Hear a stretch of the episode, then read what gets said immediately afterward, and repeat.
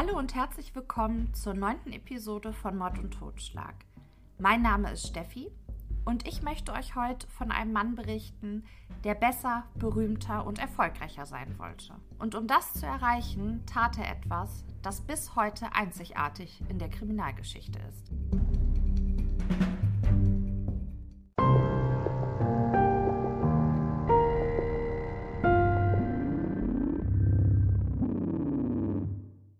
Morde, über die ich euch heute berichten möchte, haben sich in Russlands Hauptstadt Moskau, genauer gesagt im Bitzer-Park, zugetragen. Der Bitzer-Park liegt am südwestlichen Stadtrand von Moskau und hat eine Fläche von 2200 Hektar. Die Stadtbewohner nutzen den Bitzer-Park zur Erholung, um spazieren zu gehen. Dort stehen aber auch Tische mit Bänken, an denen die Stadtbewohner Schach spielen können. Es ist Samstag, der 15.10.2005. Die Polizei findet im Bitzer Park die Leiche des 31-jährigen Nikolai Worojew. Worojews Leiche weist massive Kopfverletzungen auf und in einer großen, klaffenden Wunde an seinem Hinterkopf steckt eine Wodkaflasche. Nur einen Monat später wird eine weitere Leiche, nämlich die des 63-jährigen Nikolai Sachaschenko, gefunden. Zwei Wochen später wird die Leiche von Wladimir Dedukin und eine Woche darauf die Leiche von Nikolai Koryagin gefunden. Gegen Weihnachten 2005 hat die Polizei sieben Leichen im Betzer Park gefunden. Die Opfer wurden nicht ausgeraubt, auch nicht misshandelt, nicht versteckt. Sie liegen relativ offen in diesem Park. Sie weisen aber alle die gleiche Signatur des Mörders auf. In einer großflächigen Wunde am Hinterkopf der Opfer steckt ein Stock oder eine Wodkaflasche. Die Forensiker stellen das Offensichtliche fest. Alle der zahlreichen massiven Verletzungen befanden sich hauptsächlich am Hinterkopf, seitlich oder im Gesicht der Opfer. Bei einigen Frakturen können die Forensiker feststellen, dass diese mit einem abgewinkelten Gegenstand, vermutlich einem Hammer, erzeugt wurden. Die Polizei von Moskau sucht jetzt nach einem Serienmörder. Komplexe Mordfälle werden von Moskaus höchster Mordkommission untersucht und im Februar 2006 nimmt ihr ranghöchster und erfahrenster Mordermittler Andrei Supranenko die Ermittlungen in den Mordfällen auf. Die Mordkommission kommt aber nicht zur Ruhe. Alle zwei Wochen taucht eine neue Leiche auf und jede Leiche weist den gleichen Modus operandi, also die gleiche Art der Durchführung des Täters bei seinen Morden auf. Die Polizei hat keine Anhaltspunkte, sie haben keine Spuren, die auf die Identität des Täters hinweisen könnten. Die Medien titeln jetzt Der Irre vom Park. Die Bevölkerung von Moskau wird natürlich in Angst und Schrecken versetzt. Der Mangel an brauchbaren Spuren, die zum Täter führen könnten, führt zu diversen Theorien und Gerüchten in der Bevölkerung, wer der Irre vom Park sein könnte. Zum Beispiel befindet sich am Rande des Parks eine psychiatrische Einrichtung, und Patienten, deren Zustand als stabil erachtet wird, dürfen im Park spazieren gehen. In der Bevölkerung geht nun das Gerücht herum, dass der Serienmörder ein entflohener Patient ist, der sich jetzt im Bitzer Park versteckt hält. Die Polizei überprüft diese Theorie, sie kann aber keine Hinweise finden, dass es so sein könnte und unter den Patienten findet sich auch kein ernsthaft Verdächtiger. Die Polizeipräsenz im Park wird jetzt erhöht. 200 Polizisten sollen jeden Verdächtigen, jedes verdächtige Verhalten genau überprüfen. Die Ermittler gehen derweil tatsächlich davon aus, dass der Täter eine Frau sein könnte, da die Opfer immer Männer mittleren Alters mit wenigen sozialen Kontakten sind. Schon kurze Zeit später fällt zwei Polizisten im Bitzer Park eine Frau auf und sie gehen zu ihr hin und sie stellen fest, dass diese Frau tatsächlich ein Mann ist. Ich weiß nicht, warum er den Polizisten jetzt als verdächtig erschienen ist, aber Fakt ist, sie haben diesen Mann festgenommen und haben ihn mit auf die Wache genommen. Bei der Durchsuchung finden sie in seiner Handtasche einen Hammer. Der Mann sagt aus, diesen Hammer hätte er nur zur Selbstverteidigung bei sich. Er wird intensiv befragt, sein Alibi wird bis ins kleinste Detail geprüft, aber das dauert natürlich. Die Zeitungen titeln jetzt Irrer vom Bitzerpark gefunden. Spoiler, der Mann ist natürlich nicht der Irre vom Bitzer Park gewesen und der wahre Serienmörder liest natürlich auch Zeitungen, das ist ihm besonders wichtig. Und als er diese Schlagzeile sieht, wird er wütend. Er will auf gar keinen Fall, dass seine Morde wem anders zugeschoben werden. Er hat einen Plan, er hat Großes vor und das passt ihm überhaupt nicht. Die Polizei hat derweil das Alibi des Mannes bis ins kleinste Detail überprüft und sie entlassen ihn aus der Haft. Sie wissen jetzt, dieser Mann ist nicht der Irre vom Bitzerpark. Nur eine Woche später taucht erneut eine Leiche auf und man kann davon ausgehen, dass es die Antwort des Serienmörders auf die Schlagzeile der Zeitungen war. Die Polizei findet die Leiche des 25 Jahre alten Supermarktangestellten Mahmoud Scholdorf. Die Berichterstattung in den Medien nimmt jetzt weiter zu, der Druck auf die Polizei wird immer weiter erhöht. Mittlerweile gibt es zwölf Mordopfer zu beklagen. Die Recherche in diesem Fall war nicht ganz einfach. Zu Beginn hat man den Eindruck, dass man unheimlich viel an Material hat. Dem ist aber leider nicht so. Zum einen kann man die Namen der Opfer so gut wie gar nicht rausfinden. Immer mal nur so vereinzelt. Wenn man Glück hat, steht noch ein Alter dabei, aber das war es dann auch. Also über die Opfer findet man so gut wie gar nichts. Und dann gibt es auch zu dem Serienmörder, da komme ich später auch noch mal drauf, unterschiedliche Angaben, was da genau passiert ist, wer er ist, wie ist seine Biografie, wie ist der psychiatrische Hintergrund. Das war nicht ganz einfach, aber ähm, da komme ich zu gegebener Zeit noch mal zu. Der Serienmörder beginnt nun auch Frauen zu töten. Im April 2006 wird die Leiche der 46-jährigen Supermarktangestellten Larissa Kuligina gefunden. Warum er vorher nur Männer getötet hat und dann plötzlich auch anfängt, Frauen zu töten, ist nicht ganz klar. Ich könnte mir aber vorstellen, dass das tatsächlich was mit der Berichterstattung zu tun hatte. Gesetzt dem Fall in der Berichterstattung wurde auch erwähnt, dass die Polizei von einem weiblichen Täter ausgeht, weil ja nur Männer getötet wurden.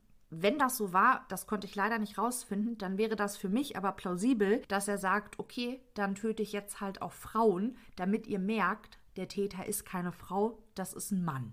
Könnte sein. Zwei Monate später, im Juni 2006, wird das 14. Opfer im Bitzerpark gefunden.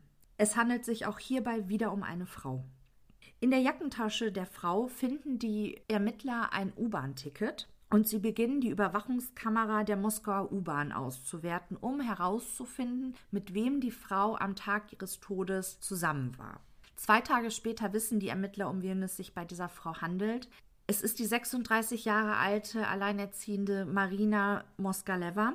Sie befragen ihren Sohn Sergei und Sergei sagt aus, dass seine Mutter ihm am Tag ihres Verschwindens einen Zettel hinterlassen hat.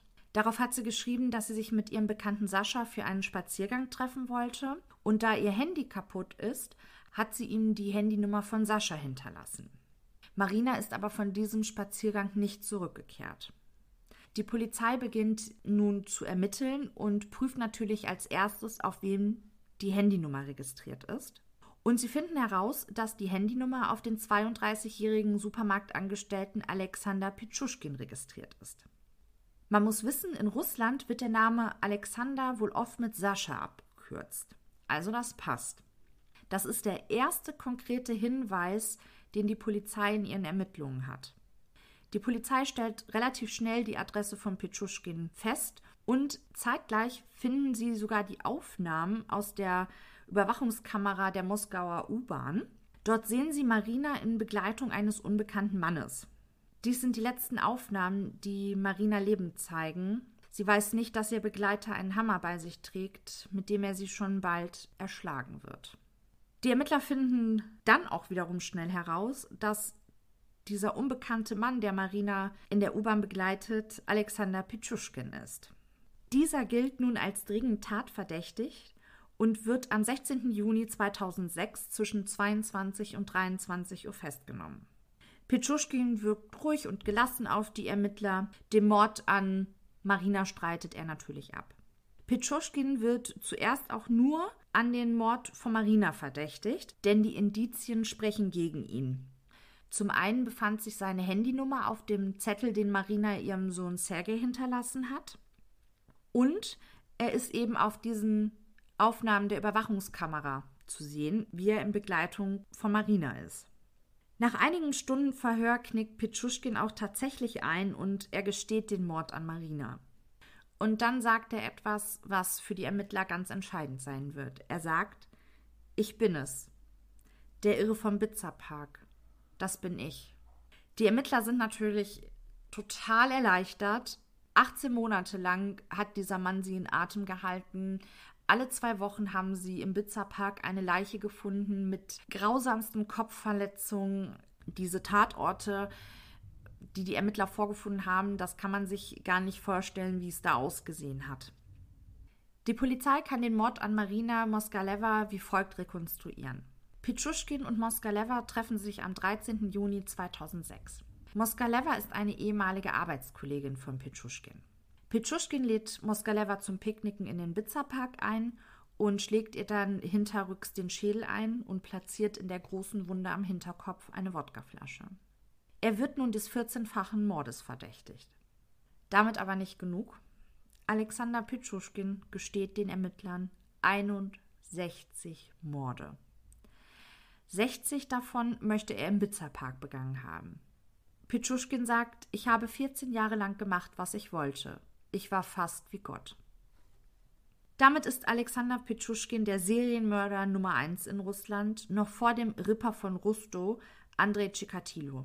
Chikatilo ist im Oktober 1936 geboren und hat zwischen 1978 und 1990 mindestens 53 Menschen getötet.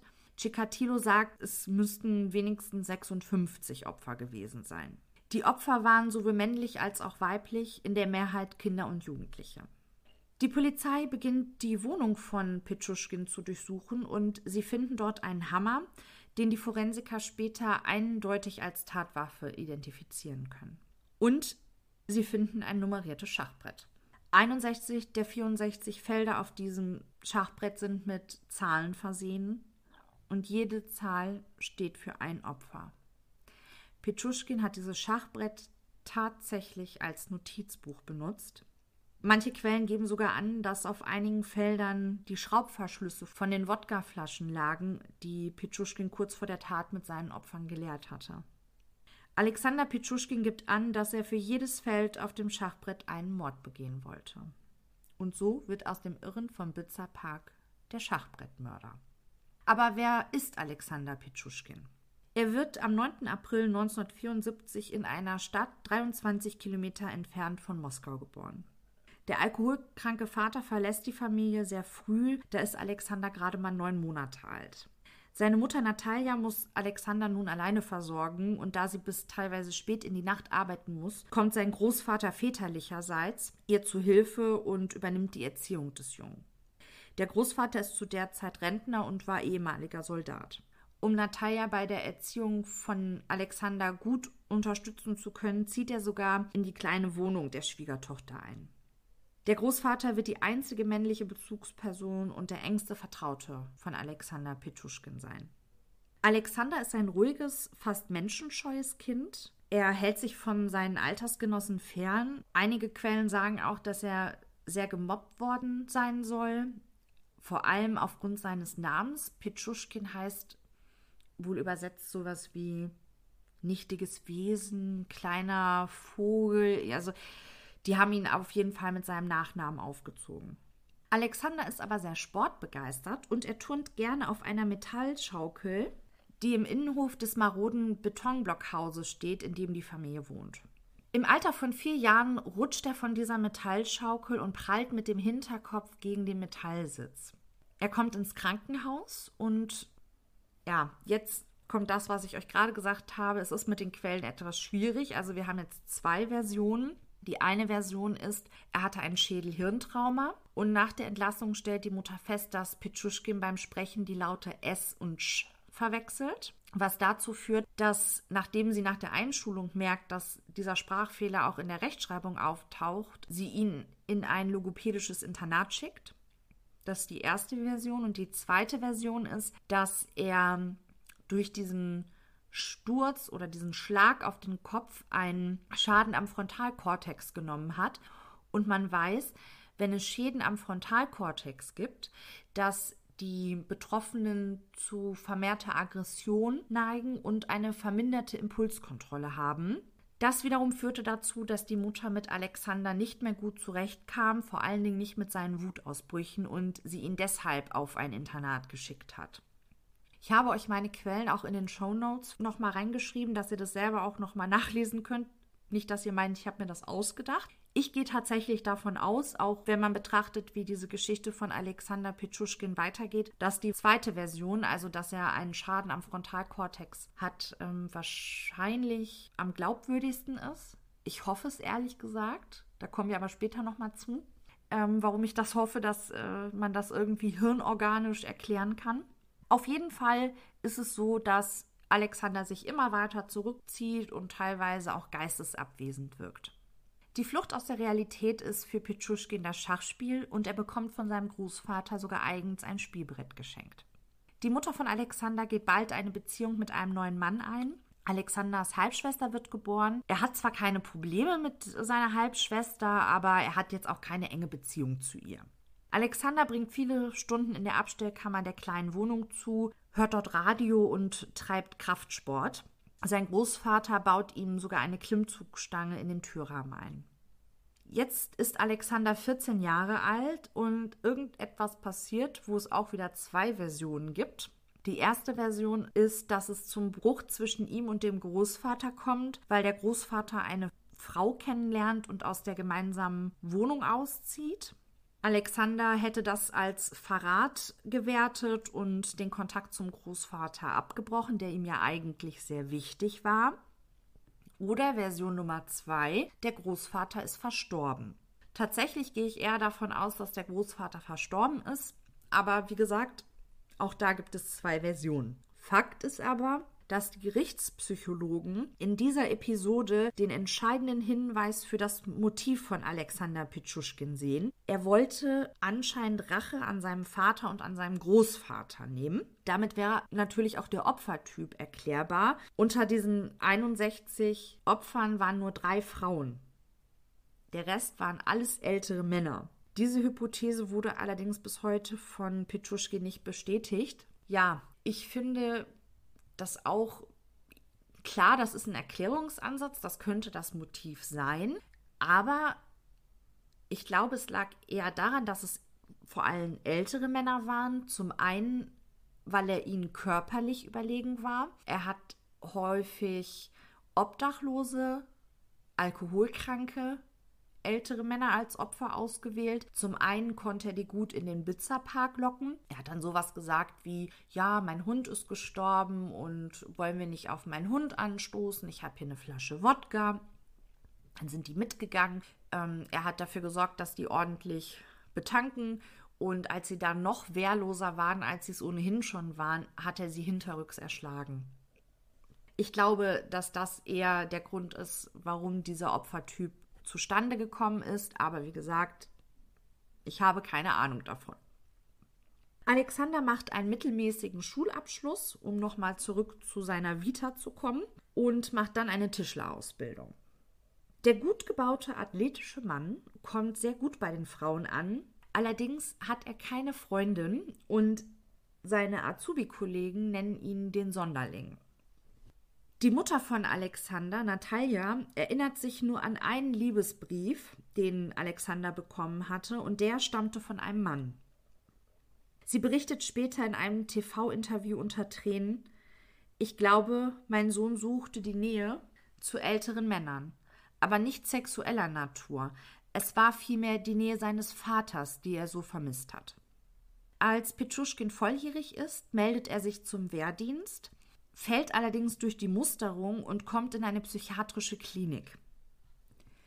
Warum er in diese psychiatrische Klinik gekommen ist, konnte ich leider auch nicht rausfinden. Ich glaube, wenn man des Russischen mächtig wäre, dann hätte man noch viel mehr Ungereimtheiten klären können. Ich kann aber leider kein Russisch. Ich kann noch nicht mal gut Englisch, auch wenn es Leute gibt, die da anderes behaupten. Ich kann es tatsächlich nicht. Deshalb müssen wir das jetzt einfach mal so hinnehmen. Seine Mutter sagt später, dass Alexander nicht mehr derselbe war, als er dann aus dieser psychiatrischen Klinik wieder nach Hause kam, was auch immer da passiert ist. Warum auch immer er dort war. Vielleicht hat es ja wirklich was damit zu tun, dass er aggressiv war, dass diese Impulskontrolle nicht richtig funktioniert hat, dass er sich da nicht im Griff hatte. Ich weiß es nicht.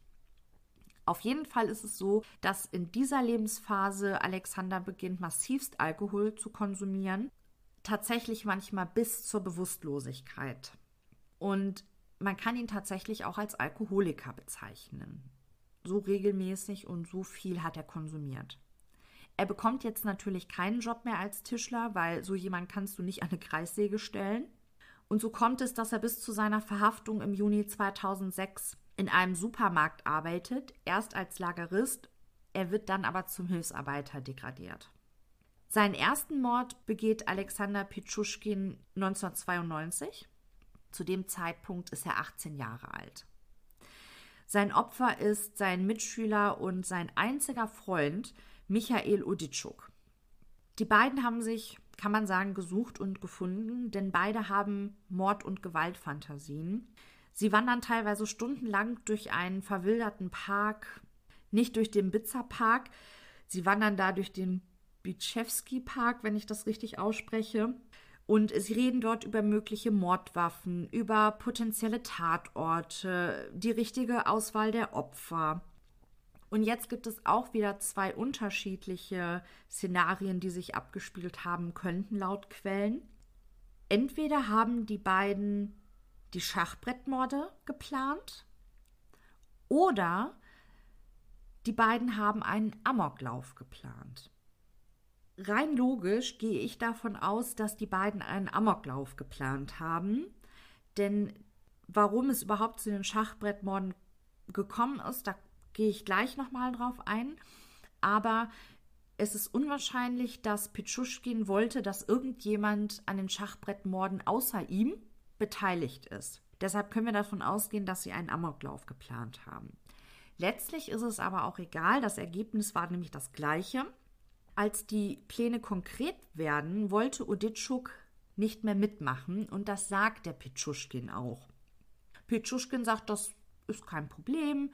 Ähm, komm, wir treffen uns jetzt am Abend nochmal in diesem Bitschewski-Park und trinken ein bisschen Wodka zusammen und sprechen nochmal.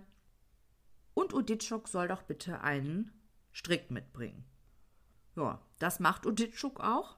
Und das Ende vom Lied ist, dass die beiden dort wieder in Massen Wodka konsumieren und Pichuschkin Uditschuk mit diesem Strick erdrosselt. Er wirft ihn dann in einen Abflusskanal und durch die massive Kanalströmung treibt die Leiche von Unditschuk innerhalb kürzester Zeit kilometerweit weg vom Tatort. Alexander sagt später, der erste Mord ist wie die erste Liebe. Es bleibt unvergesslich. Tatsächlich sagt er auch, dass er, je näher er den Opfern emotional stand, umso besser und intensiver hat er den Mord empfunden. Das ist ja eigentlich entgegen dem, was man Serienmördern so unterstellt, oder nicht unterstellt, was man von denen weiß, dass die ihre Opfer oft verdinglichen. Die sehen nicht, dass das ein Mensch ist. Das ist für die in dem Moment ein Ding. Und bei Pichuschkin war das aber genau anders. Je näher er dem Opfer emotional war, desto intensiver hat er das Morden empfunden. Im Radio hört Pichuschkin dann irgendwann von der Verurteilung des Serienmörders Chikatilo, der ja 53 bis 56 Morde begangen hat. Und er sagt, als er das gehört hat, dass er das besser machen wollte. Viel besser. Es wird allerdings noch neun Jahre dauern, bevor er dann mit seiner Mordserie tatsächlich beginnt. Wir halten fest. Sein Hauptmotiv für diese Schachbrettmorde war, dass er besser sein wollte als der Serienmörder Chikatilo. Ich glaube, das sagt über die Psyche dieses Menschen so ziemlich alles aus. Das Geständnis von Pichuschkin, um jetzt nochmal ins Jahr 2006 zurückzukommen, reicht den Ermittlern alleine nicht. Sie möchten hm, so viele Informationen und Beweise wie nur möglich sammeln, bevor der Prozess beginnt. Und so lassen sie sich die Tatorte von Alexander Pichuschkin zeigen. Die Ermittler sind, gelinde gesagt, erstaunt. Pichuschkin kann sich an jedes kleinste Detail erinnern an jeden Mord, an jeden Tatort. Er ist dort mit mehreren Ermittlern unterwegs. Diese ganzen Tatortbegehungen werden auch gefilmt. Da kommen insgesamt 40 Stunden Videomaterial am Ende zusammen. Pitschuschkin ist mit einer Handschelle am Arm eines anderen Polizisten festgemacht. Und dann gehen sie diese verschiedenen Tatorte ab, haben eine Puppe dabei, eine lebend große. Und Pitschuschkin hat so ein Holzhämmerchen. Und dann soll er eben erzählen, was er da gemacht hat. Und er weiß wirklich von jedem Mord Bescheid. Wie das Opfer gelegen hat, wie es geröchelt hat, wie oft es geröchelt hat, ob es geschrien hat oder nicht. Er weiß wirklich alles. Und ich packe euch in die Show Notes einmal eine Dokumentation, da habe ich auch die meisten Informationen rausgezogen. Das war, glaube ich, vom ZDF, Verbrechen, die die Welt schockierten. Da werden teilweise auch Videosequenzen gezeigt, wo die diese Tatortbegehung machen. Also ich habe selten einen Menschen gesehen, der so gelangweilt ist von dem, was er da gerade tut, wie Alexander Pitschuschkin. Er hat da eben sein Holzhämmerchen in der Hand und ja, schlägt dieser Puppe auf den Kopf und sagt, ja, dann ist der umgekippt, da hat er kurz geschrien, ja, dann habe ich nochmal auf den Kopf gehauen, dann hat er aber noch geröchelt, ja, habe ich dann nochmal auf den Kiefer geschlagen, ja, dann hat er sich so auf die Seite gedreht, ja, dann habe ich probiert, da einen Stock ins Hirn zu stecken, der hat aber nicht gehalten, dann habe ich da eine Wodkaflasche reingesteckt, also so total emotionslos und gelangweilt. Also vielleicht liegt es auch daran, dass ich kein Russisch verstehe, dass mir einfach die, ja, durch dieses Nicht-Verstehen einfach die Emotionen gefehlt haben, aber das glaube ich nicht, weil wenn du dem ins Gesicht guckst, da regt sich auch gar nichts. Also der hätte dir im Prinzip auch erzählen können, wie sein Stuhlgang am Morgen war. Das hätte die gleiche Qualität gehabt. Es hat ihn einfach nicht interessiert. Es war ihm völlig egal, was seine Opfer da erlebt haben. Die Ermittler sind absolut fasziniert von dem Detailwissen, was Petschuschkin hat. Er bringt die Ermittler tatsächlich auch an Tatorte, die die Polizei noch gar nicht kannte. Sprich, es kommen noch mehr Leichen dazu. Und dann klärt Petschuschkin noch einen Tod auf, nämlich den Tod des obdachlosen Slavin. Slavin ist am 18.01.2002 gestorben und die Polizei ist bis zu der Festnahme oder der Tatortbegehung mit Petschuschkin davon ausgegangen, dass Slavin einen Selbstmord begangen hat. Er ist nämlich seinerzeit von dem Balkon gestürzt aus dem 16. Stock und Petschuschkin erzählt aber, dass er Slavin getroffen hat, ihn zum Wodka-Trinken eingeladen hat. Dann sind sie wo hoch in dieses Hochhaus und Slavin hat dann angefangen zu singen. Das fand Petschuschkin doof. Und dann hat er ihn einfach gepackt und hat ihn über die Brüstung geschmissen. Also, dieser Mann ist wirklich unglaublich. Diese Videosequenz, wo er das ähm, erzählt, was da mit Slavin passiert ist, die ist auch in der Reportage drin. Die ist wirklich unheimlich sehenswert, richtig gut gemacht. Wie gesagt, schreibe ich euch in die Shownotes. Ich möchte jetzt noch mal kurz darauf eingehen, wie Pitschuschkin seine Opfer getötet hat. Zu Beginn seiner Mordserie war es so, dass er mit seinen Opfern in den Bitzerpark gegangen ist. Er hat sich, wie gesagt, meist ältere, teilweise auch körperlich eingeschränkte Männer dafür ausgesucht, ist mit ihnen in diesen Park gegangen, hat mit ihnen gemeinsam Wodka getrunken, bis die Opfer wehrlos waren und hat sie dann von hinten gewürgt. Und als sie bewusstlos waren, hat er sie in einen Brunnen geschmissen, der direkt in die Kanalisation führte. Die Ermittler haben das auch rekonstruiert und haben eine Puppe in diese Kanalisation geschmissen. Und die Strömung war da so stark, dass man davon ausgehen muss, dass die Leichen seiner Opfer einfach zerrissen wurden. Jetzt muss man sich fragen, Warum hat Pitschuschkin zu Beginn der Mordserie die Leichen verschwinden lassen und sie später doch relativ offen liegen lassen? Das hat einfach was damit zu tun, welchen Plan er verfolgt hat. Sein Plan war ja, er wollte besser, berühmter und erfolgreicher sein als Andrei Cicatillo. Und das kann er ja nur werden, wenn jemand von seinen Morden erfährt. Und darin sieht man auch die, oder gehen die meisten davon aus, dass er irgendwann dazu übergegangen ist, die Leichen seiner Opfer offen liegen zu lassen. Gut, also, wie gesagt, zu Beginn war sein Vorgehen Opfer wehrlos machen, Opfer erwürgen, im Brunnen entsorgen und von der Kanalisation verschwinden lassen. Dieses Vorgehen haben aber tatsächlich drei Opfer, nämlich zwei Männer und eine Frau, überlebt. Und irgendwann kommt es dazu, dass Petschuschkin eines seiner Opfer in der Stadt trifft. Und er ist darüber so schockiert und bekommt das in seinem Kopf überhaupt nicht zusammen, wie das sein kann, dass dieser Mensch, den er töten wollte, auf einmal vor ihm steht, dass er auch tatsächlich erstmal eine Pause einlegt mit seinen Morden. Dieser Mensch, den er da getroffen hat, war Maria Vericheva.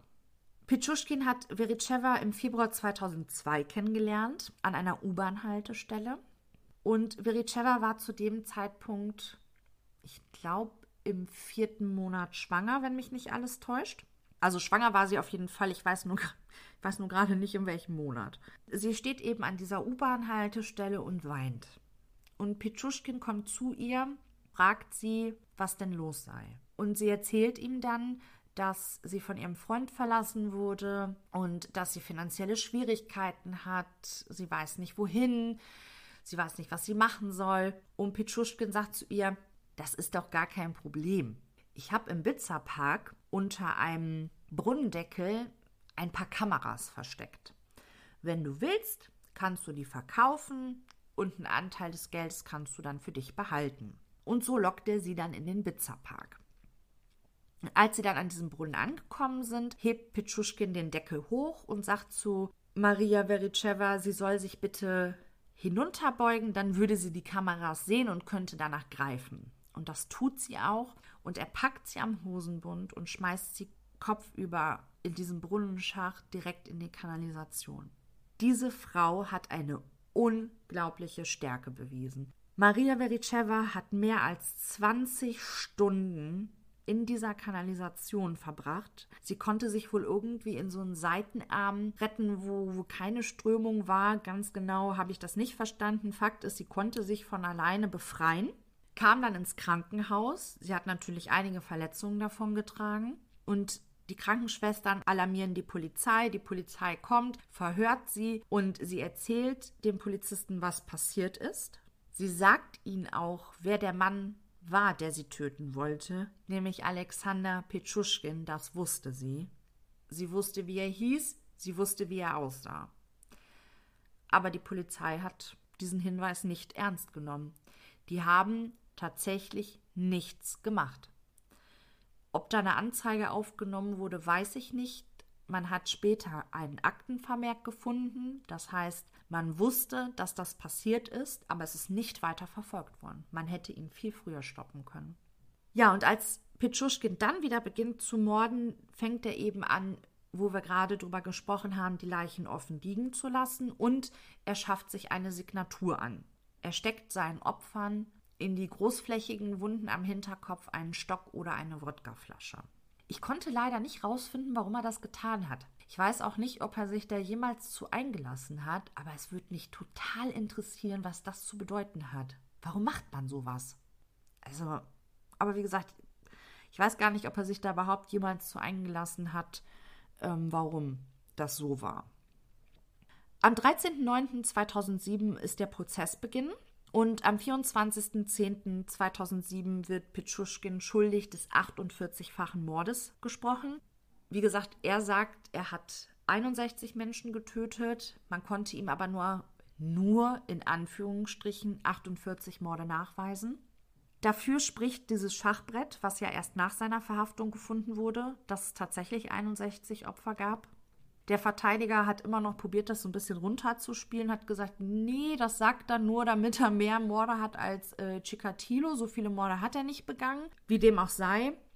Das Mordmotiv wird benannt mit Mordlust. Mordlust wird definiert als die unnatürliche Freude an der Vernichtung eines Menschenlebens. Und Pitschuschkin wird als voll zurechnungsfähig erachtet. Und das ist das, was ich gerade meinte, dass ich eigentlich hoffe, dass er wirklich einen hirnorganischen Schaden hatte. Ich finde Verbrechen, die von Menschen begangen werden, die psychisch gesund sind, in Anführungsstrichen auch wieder, finde ich weitaus Schlimmer will ich nicht sagen, das ist den Opfern gegenüber, glaube ich, nicht fair, aber da kann ich mir das erklären. Wenn ich weiß, jemand hatte eine Psychose, dann weiß ich, okay, der hat in seiner subjektiven Wahrnehmung gelebt, die nicht die objektive Wahrnehmung ist, und deshalb ist das passiert. Wenn man aber jetzt jemanden hat, der Herr seiner Sinne sein soll und 61 brutalste Morde begeht, dann kriege ich das in meinem Kopf nicht so richtig klar. Also das fand ich tatsächlich mit am schlimmsten, dass er voll zurechnungsfähig war oder sein soll. Da gab es tatsächlich auch einen Expertenausschuss, der sich dieser Frage gewidmet hat, ob Alexander Pietschuschkin nun zurechnungsfähig sein sollte oder nicht. Und die Psychiater sagen aber, dass eine geistig kranke Person nicht realisiert, welche Konsequenzen ihre Handlungen haben. Pietschuschkin hat aber mit voller Absicht und in konsequenter Wiederholung gehandelt und deshalb sagen sie, er ist zurechnungsfähig. Pietschuschkin ist während des Prozesses eiskalt. Er zeigt keine Reue, er hat kein Mitleid für seine Opfer oder deren Angehörigen. Er suhlt sich richtig in der Aufmerksamkeit, die ihm dazu teil wird, von den Prozessbeobachtern, Richtern, Staatsanwälte, Psychiater und so weiter. Und am 29.10.2007 wird dann das Strafmaß bekannt gegeben. Er wird zu einer lebenslangen Haftstrafe verurteilt. Lebenslang bedeutet in Russland mindestens 25 Jahre, wobei es wohl sehr, sehr selten vorkommt oder es noch gar nicht vorgekommen sein soll, dass jemand dann nach 25 Jahren auch tatsächlich entlassen wurde. Viele haben gesagt, sie wünschen sich für Petschuschkin die Todesstrafe. Die Todesstrafe ist in Russland aber, ich glaube, seit 1994 ausgesetzt. Also das kam dann nicht in Frage. Als der Richter Petschuschkin seine Strafe verkündet, beziehungsweise das Strafmaß, und ihn fragt, ob er verstanden hat, was er gesagt hat, sagt Petschuschkin eiskalt zu dem Richter, ich bin ja nicht taub. Generell sind seine Antworten auf gewisse Fragen einfach nur schrecklich. Also er wird zum Beispiel gefragt, ob er seine Taten bereut. Und da überlegt er kurz und sagt, ja, eine Sache gibt es tatsächlich, die er bereuen würde, nämlich dass er so früh festgenommen wurde. Das ist sein größtes Problem. Er hätte gern sein Schachbrett voll gemacht. Und auf die Frage, was er denn gemacht hätte, wenn das Schachbrett voll gewesen wäre, sagt er, dann hätte er sich entweder ein neues gekauft oder er hätte sich ein Spielbrett gesucht, das mehr Spielfelder hat. Er sagt auch tatsächlich von sich selbst, er hätte niemals aufgehört zu töten. Also hätten die ihn nicht festgenommen, der hätte immer, immer weitergemacht, weil er das Töten gebraucht hat, wie normale Menschen ihre Nahrung und ihr Trinken brauchen, um zu überleben. So hat er das Töten gebraucht. Petschuschkin sitzt nun 2600 Kilometer von Moskau entfernt, mitten in der sibirischen Eiswüste, in einem von fünf Hochsicherheitsstraflagern im IK-18, auch Polareule genannt. In der Dokumentation Verbrechen, die die Welt schockierten, wurde gesagt, dass er dort 15 Jahre in Einzelhaft verbringen muss, mindestens. Allerdings gab es noch mal so eine Kurzdokumentation, die packe ich euch auch in die Show Notes. Das war sehr interessant von Focus TV. Und Focus TV ist nach Russland gereist und hat Petschuschkin dort in diesem Hochsicherheitsstraflager in der Polareule besucht und hat mit ihm gesprochen. Und es ist tatsächlich so, dass er in einer Zweierzelle sitzt. Er sitzt da noch mit einem Dreifachmörder zusammen, aber er ist nicht in Einzelhaft. Ich möchte jetzt kurz nochmal auf das psychologische Profil von Alexander Petschuschkin eingehen. Es gab mehrere Psychiater, die sich über sechs Monate lang damit beschäftigt haben, was Petschuschkin für ein Mensch ist. Grundsätzlich muss man sagen, er galt im Erwachsenenalter durchaus als beliebt. Die Menschen haben sich in seiner Gesellschaft wohlgefühlt und er konnte wohl auch tatsächlich gut mit Menschen umgehen. Er hat einen normalen Alltag gehabt, war aber privat unglücklich und lebte einsam vor sich hin. Also er ist arbeiten gegangen, kam nach Hause und dann war halt nichts. Alle Beziehungen zu Frauen sind gescheitert, die konnte er nie lange aufrechterhalten. Die Psychiater sagen, dass das Verhaltensmuster von Pitschuschkin sehr kompliziert ist, dass es aber wohl ein Muster in ihm gibt, das das Verlangen nach Tötung weckt. Und durch die Tötung verschafft er sich einen Nervenkitzel, wahrscheinlich auch sexuelle Befriedigung und grundsätzlich schafft er es mit den Tötungen, sich einfach zufrieden zu stimmen. Er hat ein aggressives, sadistisches Krankheitsbild.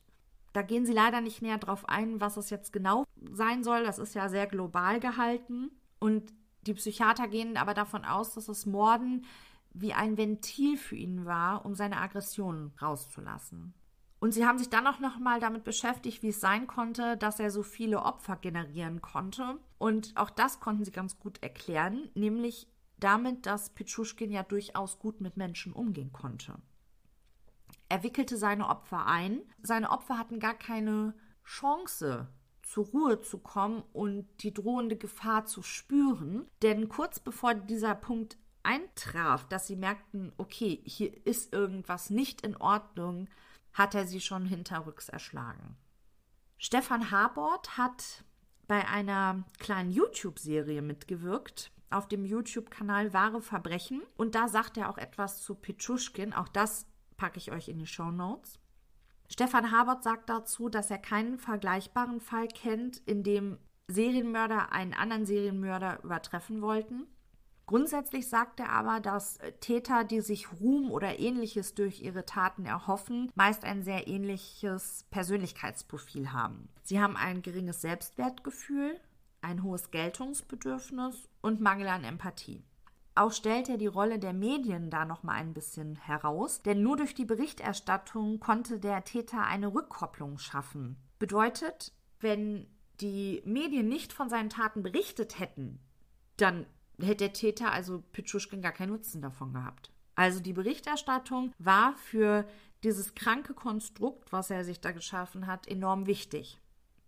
Stefan Habert sagt aber auch, dass er Pitschuschkin nicht versteht. Er kann nicht nachvollziehen, wie jemand über so einen langen Zeitraum, sogar mit größeren Pausen, wir haben ja einmal die neun Jahre und einmal, ich glaube, das waren zwei Jahre, so ein hochpathologisches Ziel verfolgen kann. Das Motiv ist ihm völlig unklar. Ja, das war das, was ich über den Schachbrettmörder recherchieren konnte. Ich finde den Fall tatsächlich unvorstellbar grausam. Ich kann mir diese Zahl 61 auch nicht begreiflich machen. Ich weiß auch nicht, es gibt gewisse Dinge, die höre ich, die verstehe ich auch, aber die kommen einfach in meinen Hirnwinden nicht an. Ich kann mir das einfach nicht vorstellen. Im Zuge der Recherche habe ich mich auch so ein bisschen mit Chikatilo befasst und ich muss euch sagen, der war ja richtig fertig. Also der war wirklich, ich habe ein Video von dem gesehen, also äh, ich meine es nicht böse, aber dem steht das irre ins Gesicht geschrieben. Also wenn ihr da Interesse habt, noch etwas über Andrei Cicatillo zu hören, dann lasst es mich wissen. Dann mache ich das sehr, sehr gerne für euch. Ihr wisst, wie ihr mich erreichen könnt über Instagram von Mord und Totschlag, über Facebook, auch dort von Mord und Totschlag oder per E-Mail von mord und. Ich freue mich wirklich immer über jeden Kommentar, über jede Nachricht, die ihr mir zukommen lasst. Auch jetzt, wenn euch hier ein grober Fehler aufgefallen ist, wenn ihr Kritik oder Anregungen habt, ich würde euch bitten, einfach mit mir in Kontakt zu treten. Da würde ich mich einfach drüber freuen, weil es ist mir wichtig, dass ich euch natürlich korrekte Tatsachen wiedergebe und nicht irgendein Gemauschel. Deshalb, wenn euch da was auffällt, bitte, bitte seid so lieb und lasst mich das wissen, damit ich das dann im nächsten Podcast für alle korrigieren kann. Ja, wir sind auch schon wieder am Ende angekommen. Ich danke euch wie immer, dass ihr zugehört habt und ich hoffe, ihr hört in die neue Episode von Mord und Totschlag auch wieder rein. Bis dahin.